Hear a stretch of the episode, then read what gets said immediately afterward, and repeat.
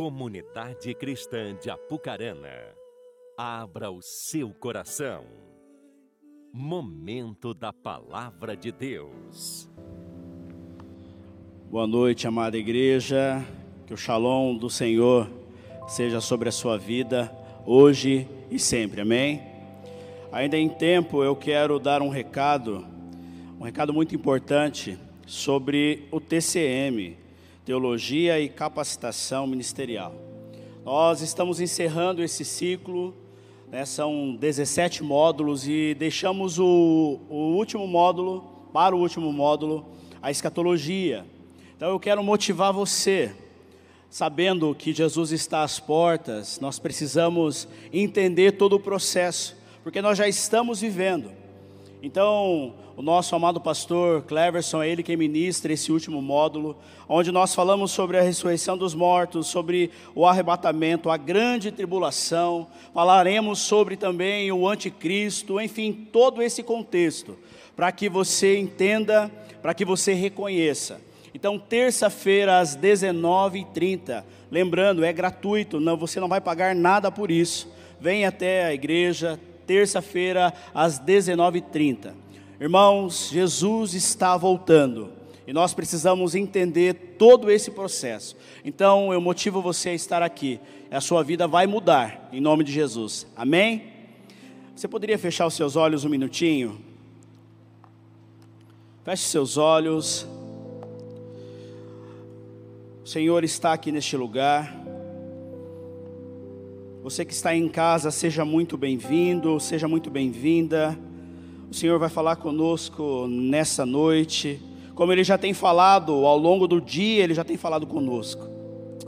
Pai querido, eu te louvo, Senhor, porque a tua graça, Senhor, nos alcançou. Pai, que esta noite, Senhor, seja o início, ou talvez, Senhor, o reinício, Senhor, das nossas vidas do nosso entendimento, do nosso relacionamento contigo, Pai. Pai, em nome de Jesus, eu peço a Ti que nenhuma fala seja dita a não ser a Tua aqui neste lugar. Pai, que a nossa mente, Senhor, venha estar cativa ao Teu senhorio, entendendo, Senhor, que o Senhor falará ao íntimo dos nossos corações. Pai, que o nosso coração venha ser um solo fértil que a tua palavra venha frutificar e o teu nome venha ser glorificado, em nome de Jesus. Amém. Você pode aplaudir ao Senhor novamente.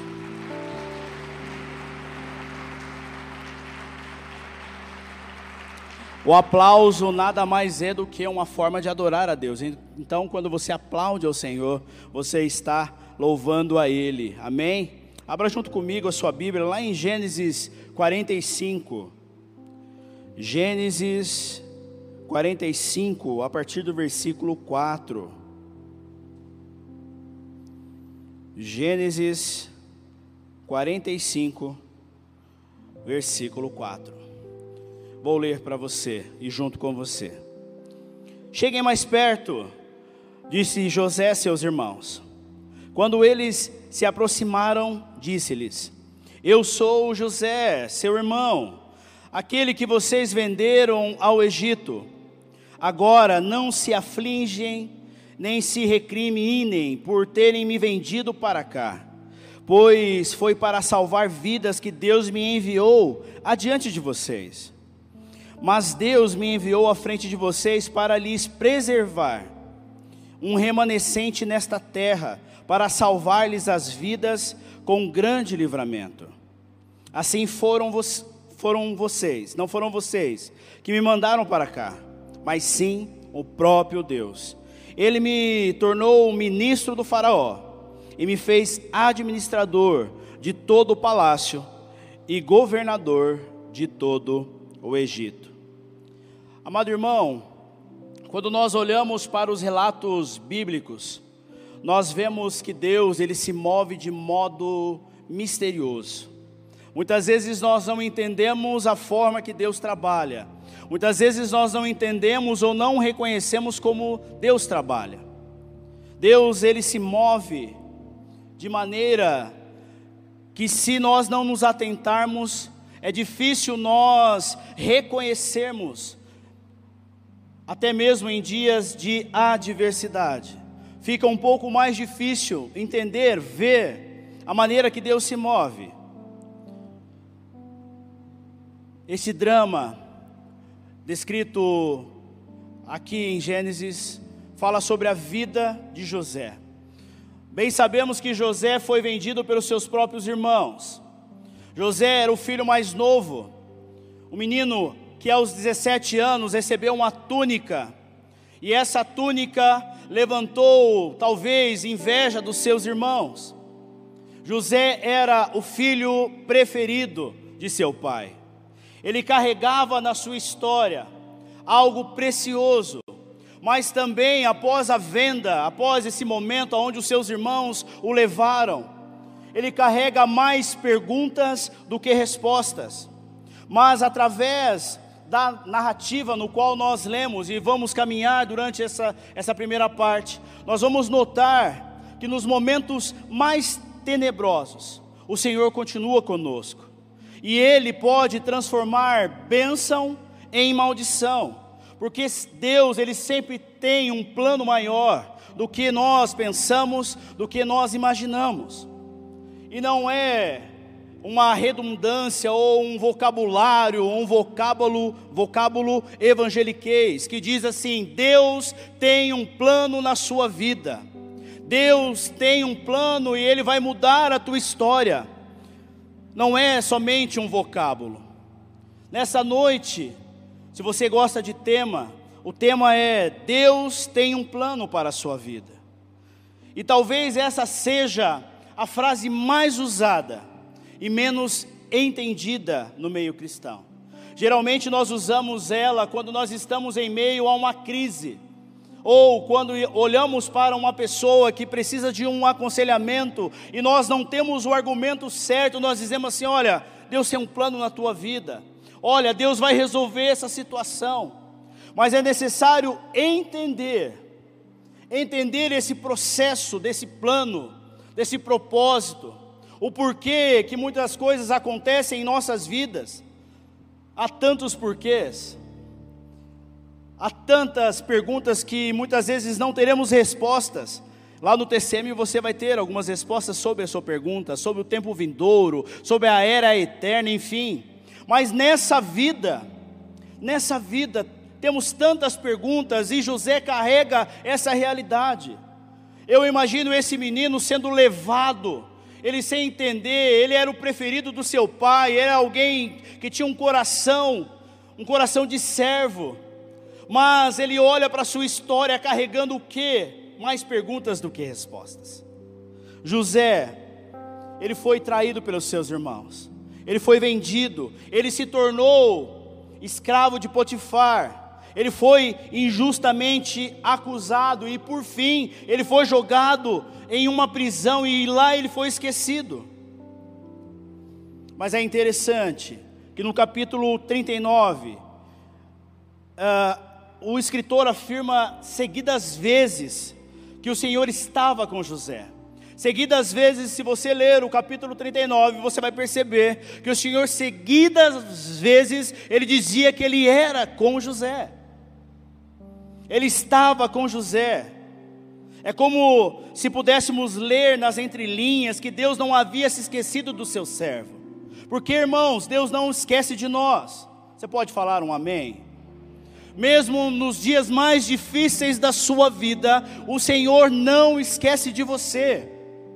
Ele está com você. Talvez hoje o teu contexto seja um contexto de dificuldades, aonde você precisa da ação do Senhor, aonde você olha para si e diz: "Olha, eu não tenho mais jeito.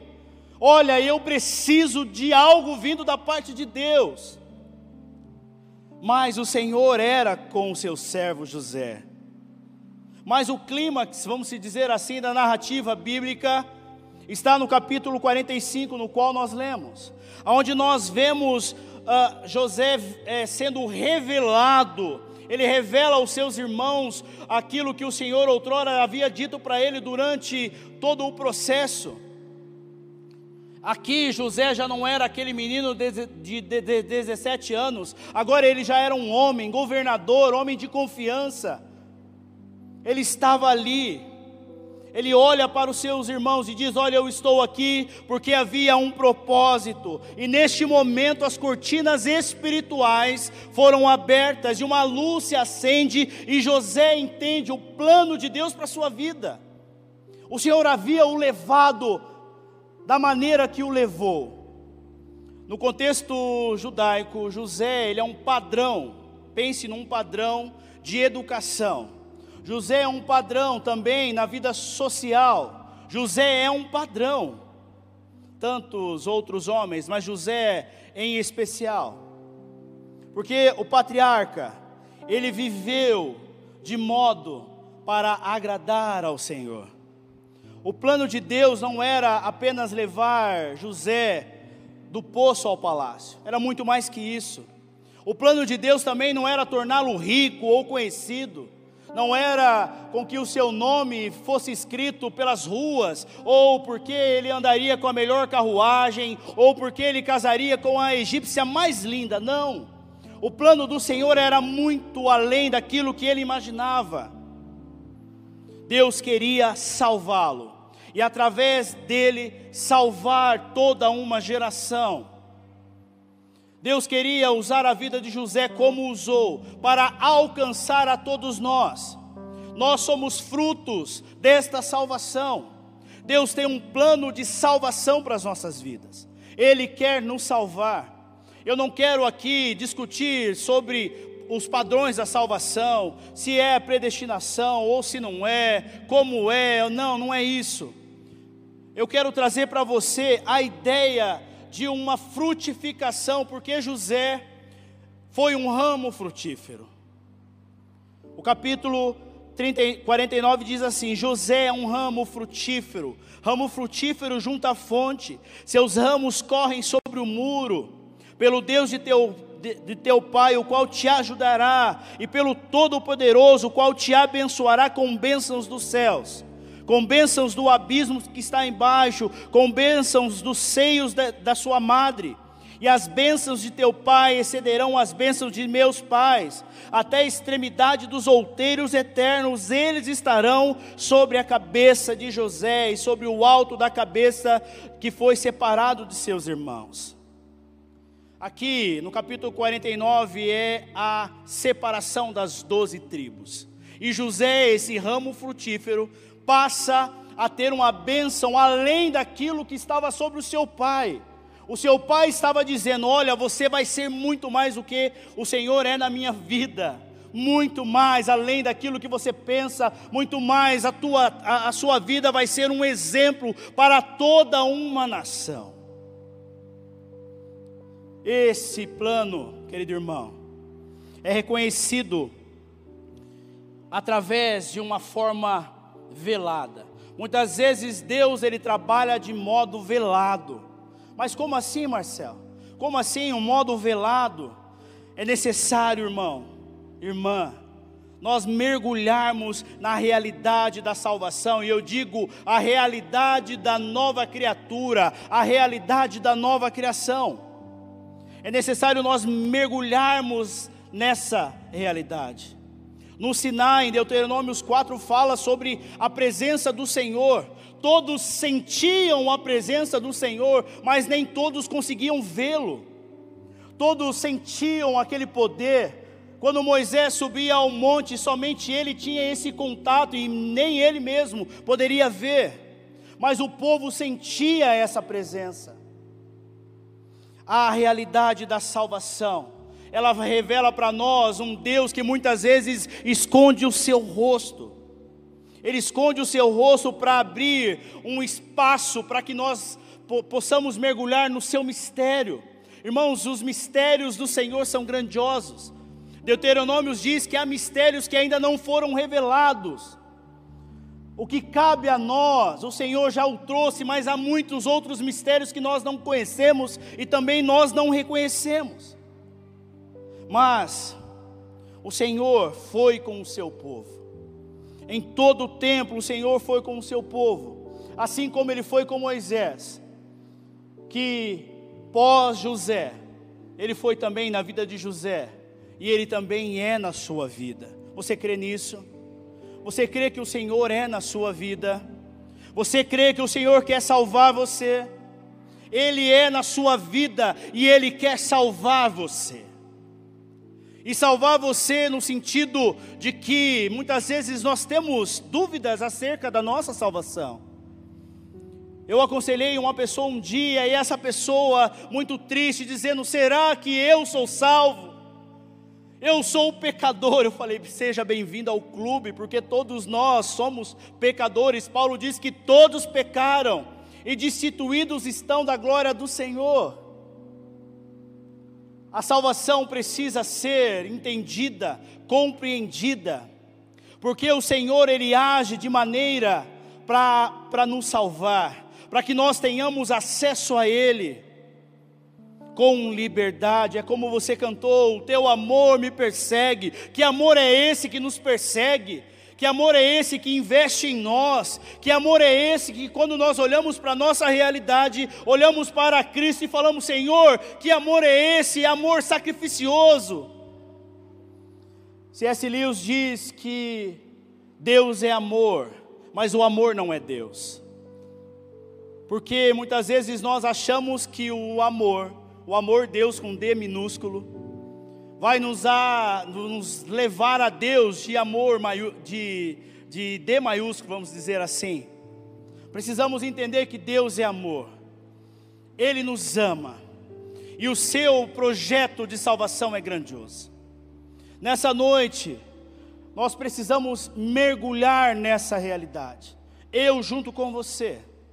Porque para salvar você, para me salvar, Deus ele pode abrir portas, mas ele também pode fechar portas. Isso fala sobre fé. Apocalipse 3:8 diz: "Conheço as tuas obras.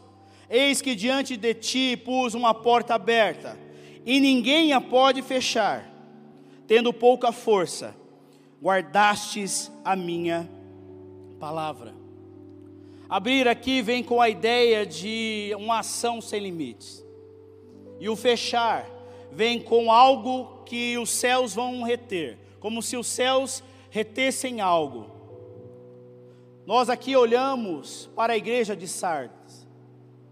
O evangelho ele simboliza essa porta aberta. É o convite para entrarmos nessa nova realidade. Aqueles que creem em Jesus entram pela vida eterna por meio da fé, e a salvação entra pela fé. A igreja de Sardes era uma igreja com uma, uma reputação impecável, eles faziam tudo o que um religioso faz. Eles erguiam as mãos, eles adoravam a Deus, eles contribuíam, mas a sua fé era muito pequena, talvez não existisse fé alguma. Sua fé era muito pequena. Muitas vezes nós, como igreja, nós nos encontramos cheios de boa reputação, mas com pouca ação. Aqui nos traz um princípio chamado emuná kavanut, que quer dizer emuná fé, kavanut intenção. A fé, ela te leva a ter intenções. Hoje pela manhã eu usei um exemplo dizendo sobre um momento de maior adversidade das nossas vidas, o que nós fazemos? Nós vamos buscar a Deus com tanta intensidade, nós vamos jejuar com tanta intensidade, porque essa é a intenção dos nossos corações acerca daquilo que nós estamos buscando. Kavanut, a fé, emuná, é o fundamento de todas as coisas. O escritor aos Hebreus, no capítulo 11, ele diz que a fé é o fundamento. E a fé também é uma, uma linguagem onde vai ser, vai se encontrar de modo agradável ao Senhor. Sem fé é impossível agradar a Deus, o texto diz. É necessário olharmos o nosso coração, é necessário também olharmos a fé e a motivação do nosso coração. A Bíblia fala sobre o coração, o conceito grego, cardia, no, no conceito uh, hebraico, rim. Por quê? O rim, ele vai filtrar todas as tuas emoções, ou seja, você já não vai mais discernir nada pelo coração a sua fé vai ser erigida e a intenção do teu coração, que era agradar a Deus, vai te levar a uma nova realidade, que é a realidade da nova criação, a realidade salvífica. Porque se o Senhor abre portas, Ele fecha portas, é por amor a você, e somente Deus pode fazer isso. Mas Marcel, Satanás, ele pode fechar portas? Não. Sabia que Satanás não fecha portas? Mas como? Como ele não fecha? Não, ele não fecha. Querido irmãos, Lutero diz que até o diabo é o diabo de Deus. Por quê? Porque tudo está no controle das mãos dele. Nada acontece, não é o acaso. Nada acontece sem que o Senhor permita que aconteça.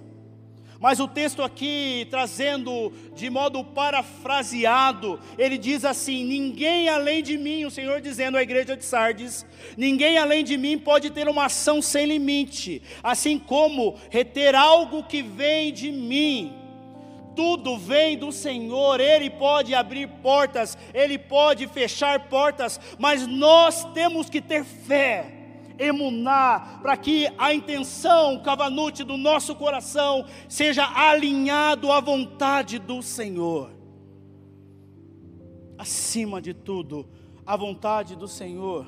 O texto diz: Dar-te-ei os tesouros escondidos e as riquezas encobertas, para que saibas que eu, o Senhor, sou o teu Deus, o Deus de Israel, que te chama pelo teu nome.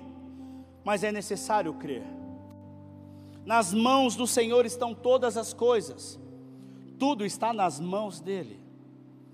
O profeta Isaías diz que ele, ele, ele fala, ele chama as estrelas pelo nome, e nas mãos do Senhor estão todas as coisas. Pense comigo, amado irmão, um Deus tão poderoso, tão poderoso. Você acha que Ele não vai controlar a tua vida? Você acha que Ele não vai fazer por você, mas é necessário crer. Não no evangelho triunfalista, onde eu posso todas as coisas, não. Eu vou viver a partir da perspectiva de que o Senhor quer e como Ele quer para agradar o coração dele. Porque para salvar você, Ele abre portas e fecha portas. Isso é fé. Para salvar você, ele pode dar ou permitir que você perca, ou que percamos. Aqui fala sobre confiança. Um grande exemplo é Jó. Jó 1, 21 diz: O Senhor o deu, o Senhor o levou, louvado seja o nome do Senhor. Querido irmão, Jó precisou perder tudo para ganhar tudo. Quando você ler o texto de Jó, você vai entender que ele perdeu tudo mas ele ganhou tudo também. A matemática do Senhor, eu já disse isso aqui uma vez. A matemática do Senhor não é como a nossa. No reino você precisa perder para ganhar. Jó foi assim. Ele vê a mão de Deus agindo no seu sofrimento. Jó estava num sofrimento grandioso. Ele perdeu tudo, perdeu filhos, perdeu os negócios, perdeu as riquezas, perdeu tudo. Ainda o pior, ficou leproso nós não temos noção do que é a lepra. A lepra era, era a escória da, da sociedade, a reclusão da sociedade. Ele viveu essa realidade, mas em nada, em nada, ele olhou para a sua realidade e falou assim: não, peraí, eu confio que Deus vai me salvar. Eu creio que o Senhor vai me salvar dessa situação eu já quero ver pelos olhos da fé lá no futuro aquilo que o Senhor vai fazer na minha vida. É fé. Você pode perder tudo e ganhar tudo. Muitas vezes nós passamos a nossa vida construindo sobre a força das nossas mãos, perguntando ao Senhor: Senhor, abençoa. Não, não é assim. A conta é diferente. Senhor, será que eu faço isso? Afinal, você é servo de um Deus todo-poderoso. Então eu devo pelo menos consultá-lo: Senhor, será que eu faço isso? Senhor, será que eu não faço? Mas Jó foi assim. Jó foi assim, perdeu tudo. Eu imagino ele, um escritor cantou uma canção dele dizendo assim: Se vierem roubar os bens, a vida, o meu lar, tudo que se vá, proveito algum não há, o céu é, e a presença do meu Deus são a minha herança. Irmãos, ele não queria saber de riqueza alguma, ele perdeu aquilo que era de mais precioso, que eram seus filhos, a sua família, ele perdeu tudo, mas ele ainda olha para os céus e diz: Senhor, eu perdi tudo, mas eu confio no Senhor. Quantas vezes, irmãos, nós desconfiamos que Deus vai agir, desconfiamos que Deus vai fazer algo para nós, ou em nós, mas eu sou pecador, mas eu sou isso, nós vivemos cheios de desculpas e pouca ação. Jó agiu, Jó confiou no Senhor, assim como Jó, nós precisamos entender que é necessário no reino de Deus perder. Mateus 16, 25 diz: Pois quem viver, quem quiser viver e salvar a sua vida, a perderá. Mas quem perder a vida por minha causa, a encontrará. Que conta, né? É necessário perder a vida, porque quando nós perdemos a vida, e aqui a vida é bios, eu encontro vida, e aqui já não é mais vida, é Zoe, vida em Deus. Ou seja, eu perco a minha vida, essa vida passageira, e passo a viver a vida de Deus em mim. Irmãos, que coisa maravilhosa é viver a vida em Deus, viver com Deus e viver em Deus, porque para salvar você, Deus pode abrir caminhos ou construir cercas. E aqui fala sobre unidade. O texto em 2 Samuel 22, 31 diz: Este é o Deus cujo caminho é perfeito, a palavra do Senhor é compro, comprovadamente genuína. Repita comigo: genuína. Ela é escudo para todos os que nele refugiam. Pois quem é Deus além do Senhor? E quem é rocha a não ser o nosso Deus? É Deus quem me reveste de força e me torna perfeito o meu caminho. Só existe um caminho, só existe uma vida, só existe uma verdade. E seria clichê eu ficar de modo redundante falando sobre algo que você já sabe. Mas não adianta só saber, é necessário entender. A Bíblia ela, ela, ela é um instrumento que precisa ser entendido. Eu conheci uma pastora e ela dizia assim que o crente velho vira diabo. Sabe por quê? Porque a altivez toma conta. A altivez toma conta e, e o crente ele não quer mais ser corrigido. O crente ele não quer receber mais uma palavra. O crente acha que ele está num nível tão espiritual mas ele não vive a palavra, porque Jesus diz que os amigos são aqueles que obedecem os seus mandamentos. Essa é a realidade, a realidade salvífica. Tiago diz que aquele que conhece e não pratica, é como alguém que se olha no espelho e não se reconhece, ou seja, é alguém perdido, que tem feito, agido de modo perdido. E o texto de Samuel, 2 Samuel, relatando sobre a genuinidade da palavra de Deus. Quando você ler esse texto, o cântico, conhecido cântico de Davi, você vai olhar muitas vezes a narrativa pensando: opa, peraí, aqui está enaltecendo o homem, opa, peraí, aqui as obras humanas, os caminhos humanos.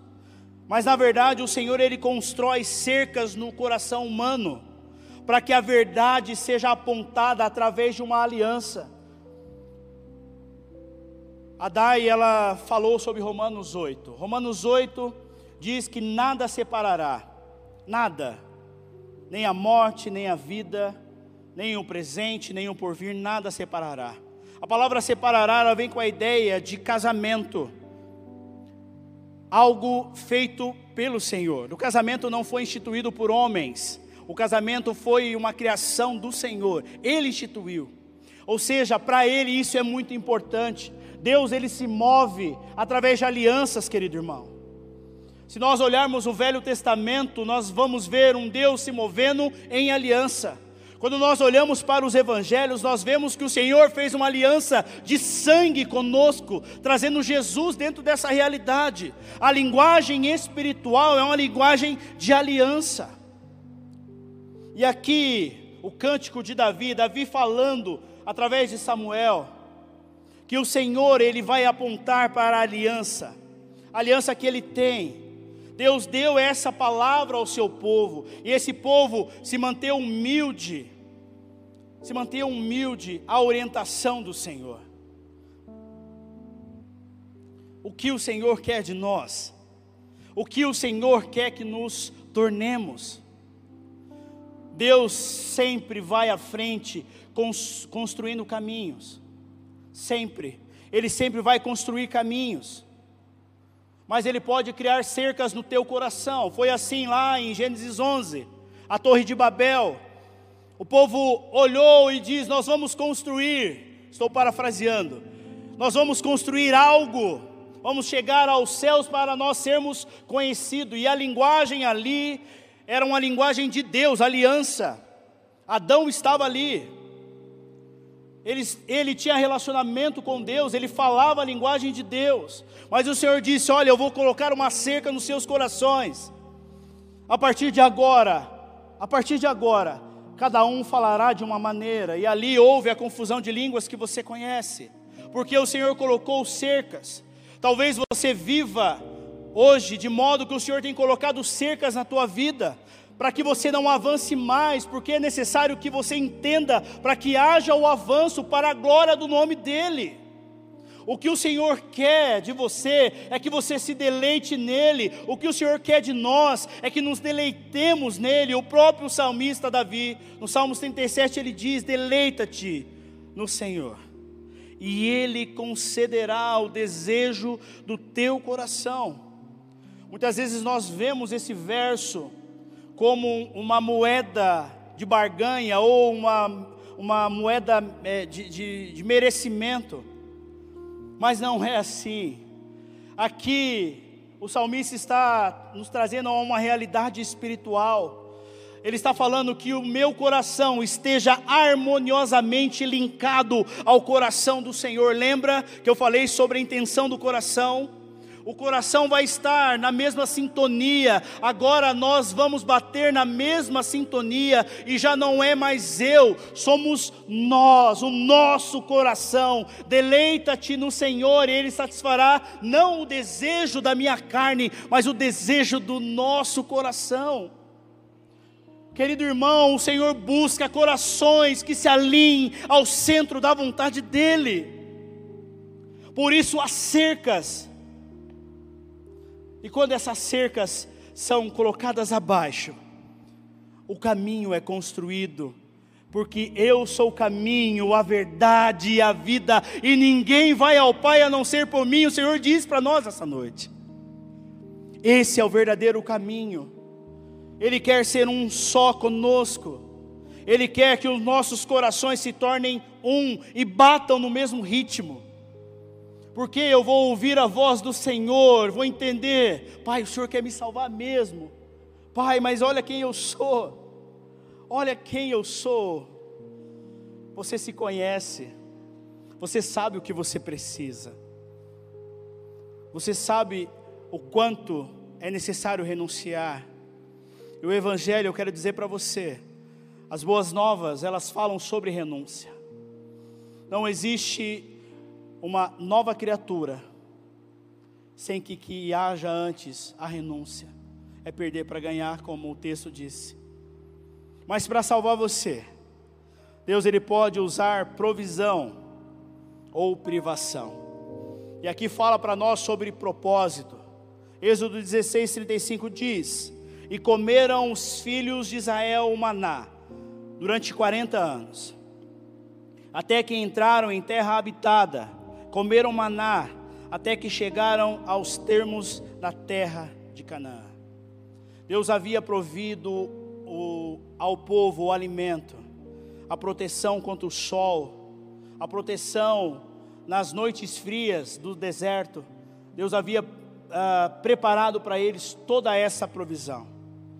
Mas, como nós sabemos, esse povo era um povo obstinado, muito parecido conosco. Deus fala conosco, Deus provém para nós, Deus fala conosco, Deus provém para nós. Nós aprendemos, semana passada foi falado sobre a fala, nós aprendemos até como falar a linguagem dos céus. Mas obstinados que somos, muitas vezes nos encontramos com a segunda-feira e falamos: não, pera um pouquinho, essa não é a realidade. E aí nós voltamos a ver a realidade. Esse povo era assim, obstinado e Deus provia tudo a eles, tudo. Nada lhes faltava. A provisão era entregue todos os dias. Mas a ingratidão tomou conta, tomou conta dos seus corações. O texto em Números 21 diz: E passou a murmurar contra Deus mediante suas reclamações. E o povo se queixava, exclamando: Por que nos fizeste subir do Egito para morrermos neste deserto? Pois não há nem pão, nem água, e nós estamos é, enfastiados deste alimento miserável. Oh Senhor, tem misericórdia. Quantas vezes nos encontramos como esse povo, o Senhor fazendo. Às vezes você está comendo arroz, feijão e carne. Carne está caro, irmãos. Hoje carne é, é, artigo de luxo. Eu lembro quando eu pagava é, 12 reais na, na, na posta vermelha, hoje está 30. É caro, na promoção é 30.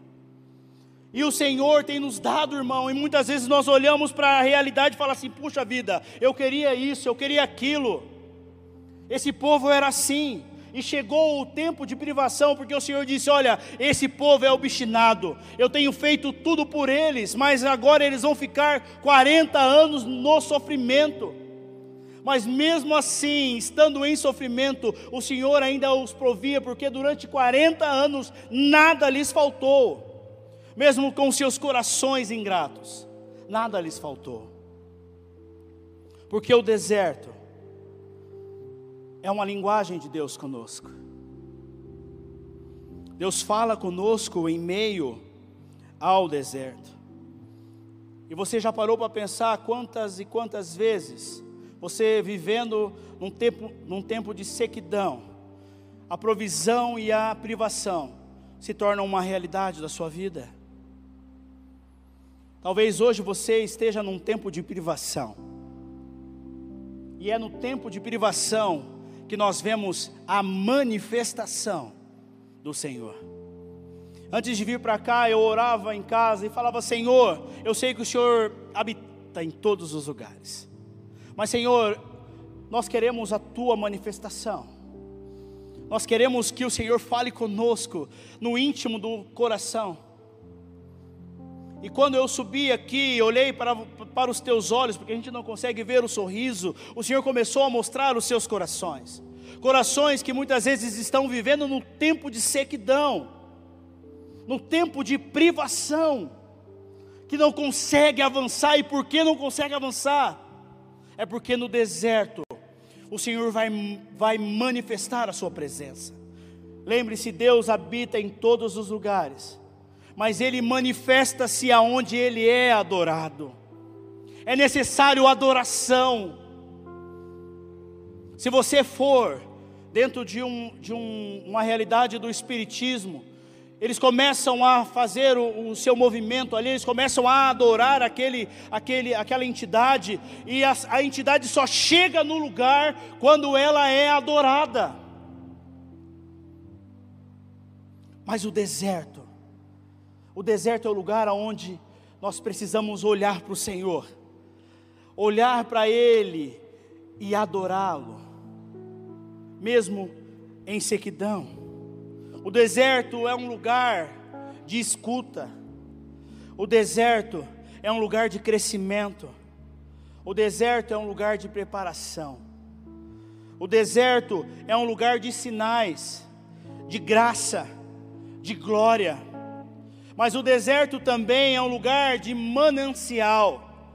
E Davi muito muito bem sabia sobre viver no deserto. E ele escreve no Salmo 137, versículo 34: Converteu o deserto em lençóis de água e a terra seca em mananciais. Abra a sua mão, abra a sua mão, abra a sua mão. O Senhor nessa noite, Ele vai transformar a tua sequidão de vida o teu deserto, aquilo que você tem passado, aquilo que você tem buscado, o Senhor nessa noite, Ele vai verter, Ele vai converter esse deserto em mananciais de água, e a água é a presença do Senhor, como nós ansiávamos por essa chuva que aconteceu durante a sexta, o sábado e o domingo pela manhã, assim será na sua vida. Eu posso ouvir um amém. Eu posso ouvir um glória a Deus, porque é assim que o Senhor vai fazer na tua vida, Ele vai verter, você que está na sua casa, recebe da parte do Senhor, Ele vai verter a sequidão da sua vida em mananciais de água, onde vai estar a presença dEle, oh Jesus, o que Ele faz por nós, Deus, Ele quer transformar as nossas vidas, Ele quer te mudar, Ele quer nos mudar. Ele quer nos levar a ser semelhante ao seu filho Jesus, nosso irmão. A realidade é essa, o Senhor quer nos salvar, irmãos. Talvez você nunca tenha experimentado essa realidade, mas eu sou salvo. Oh, será que se eu morrer eu vou para o inferno? Em pleno século 21 da informação, tem muitas pessoas que pensam isso.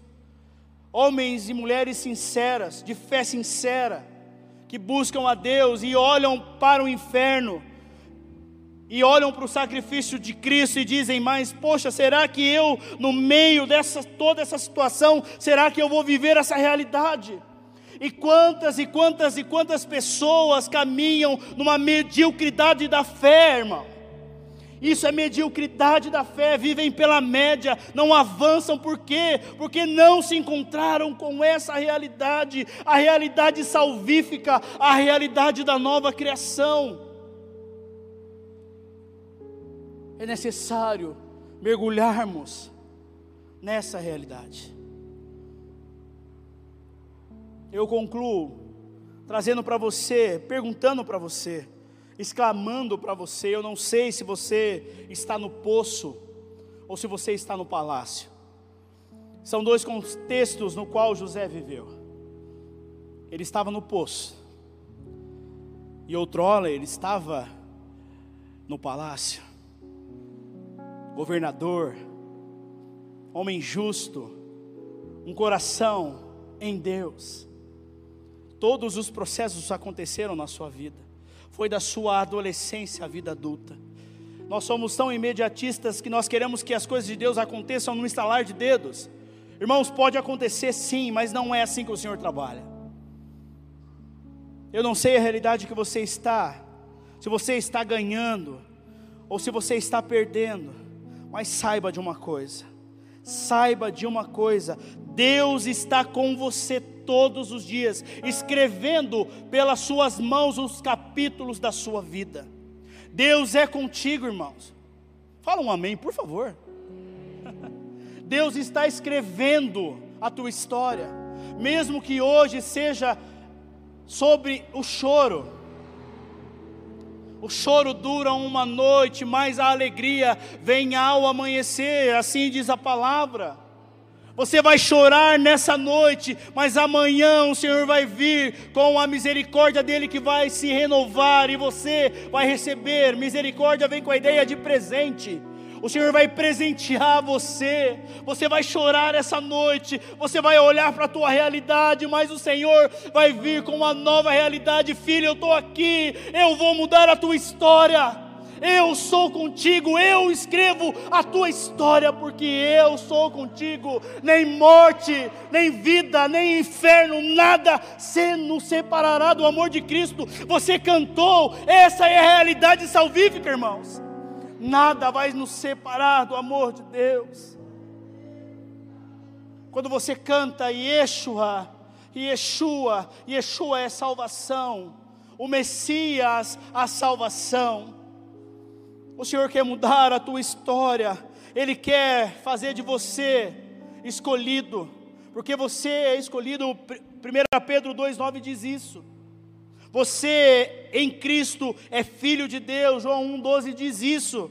Em Cristo você foi criado com um propósito, para um propósito. Jeremias diz: Porque eu sou, eu te conheço e conheço também os planos que eu tenho para vocês, diz o Senhor. Planos de fazê-los prosperar e não de lhes causar dano. Planos de dar-lhes esperança e um futuro. A salvação nos, nos faz olhar para o futuro. O Senhor quer mudar a tua realidade através da fé, através da confiança, através da unidade, entendendo o propósito. Falamos sempre de propósito, propósito. O que é propósito? Deus tem um propósito, Deus tem um plano. Sim, nós ouvimos muito isso. Mas essa noite é uma noite onde o Senhor quer salvar você para que você salve uma geração. Assim como ele fez na vida de José, ele quer salvar você. Ele quer salvar você, Ele quer salvar você, Ele quer salvar você, Ele quer salvar você, Ele quer salvar vocês, Ele quer nos salvar, para que nós salvemos uma geração carente de Jesus. Unidade, fé, confiança e propósito. O Senhor entrega nas nossas mãos nessa noite algo para nós caminharmos. 2022 está aí. Como essa imagem que eu vejo aqui, fantástica. Nós no ano passado nós vivemos essa imagem só com a raiz. Agora nós vivemos essa imagem com esse campo lindo. Agora imagine o que Deus vai fazer em 2022. Você crê nisso? Então se coloque em pé, por favor.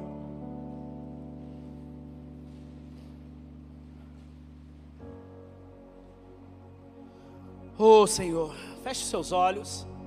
Se você estiver com o teu braço cruzado, descruze seu braço.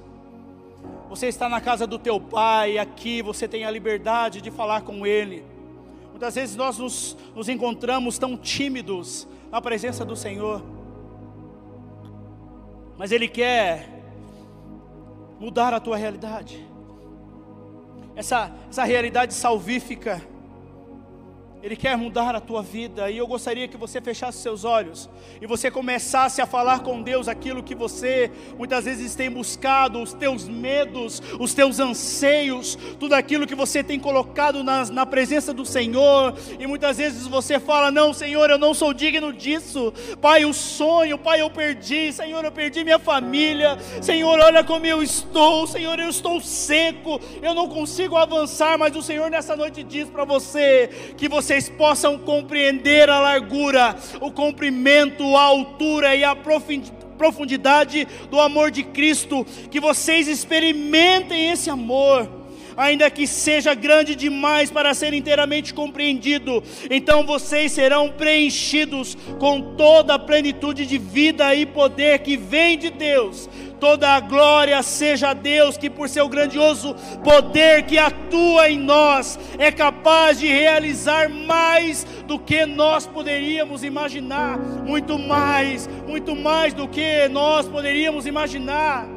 Você é empresário olhava para a tua sala pequena e agora o Senhor te dá uma sala maior e você olha para aquela realidade, você olha para trás e aí você diz assim: Senhor, como pode? Como pode é o Senhor? A sociedade dizia que eu era ninguém, mas o Senhor faz infinitamente mais do que eu poderia imaginar.